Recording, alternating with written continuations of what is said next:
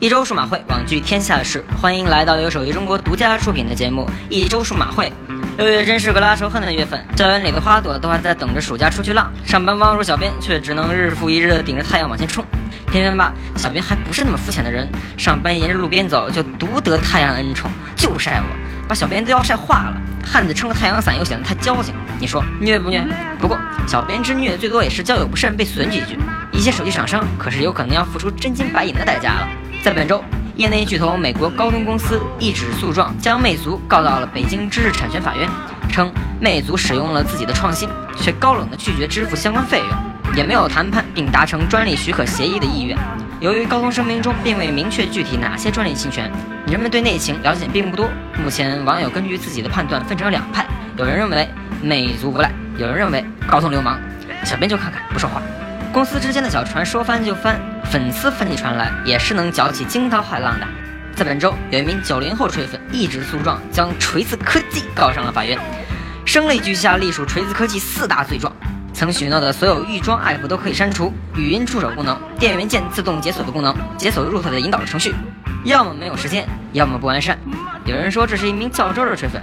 当年在西门子门口一锤砸出大新闻的锤子精神领袖老罗，何尝又不是较真儿的主呢？看到如今这名锤粉，小编倒是想起老罗一句话：我不在乎输赢，我只是认真。对于输赢，也许老罗不在意，但是还有很多人在意的。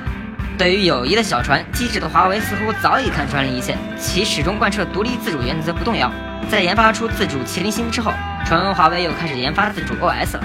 原因就是以防哪一天和谷歌的安卓小船说翻就翻了。据外媒报道，华为这自主系统是由前诺基亚人员组成的研发团队在北欧的斯堪的纳维亚进行研发的，但尚在早期阶段。华为自主芯初期曾饱受冷嘲热讽，但今天的麒麟芯已经成为华为手机的一大优势。对于华为的自主 OS，小编倒还真是愿意拭目以待呢。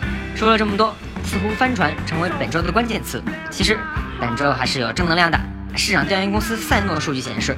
国产手机五月份的市场份额占比达到了百分之八十二点一，相比上月提升了两个百分点。其中，OPPO 手机的市场份额达到了百分之十五点三，成为表现最好的国产手机品牌。OPPO 小船俨然有升级为豪华巨轮的势头嘛。另外，OPPO R9 上市八十八天，销量已经超过了七百万台，几乎是每一点一秒即售出一台，霸气威武。马上进入下半年，三星 Note 7和 iPhone 7即将杀入战场。激烈的竞争已经容不下厂商们到处翻船了。目前以出货量来考量，全球十大手机厂商，中国厂商已经占据七八个席位。只希望未来国产手机厂商能少一些翻船，让国产手机这艘巨轮能够屹立不倒。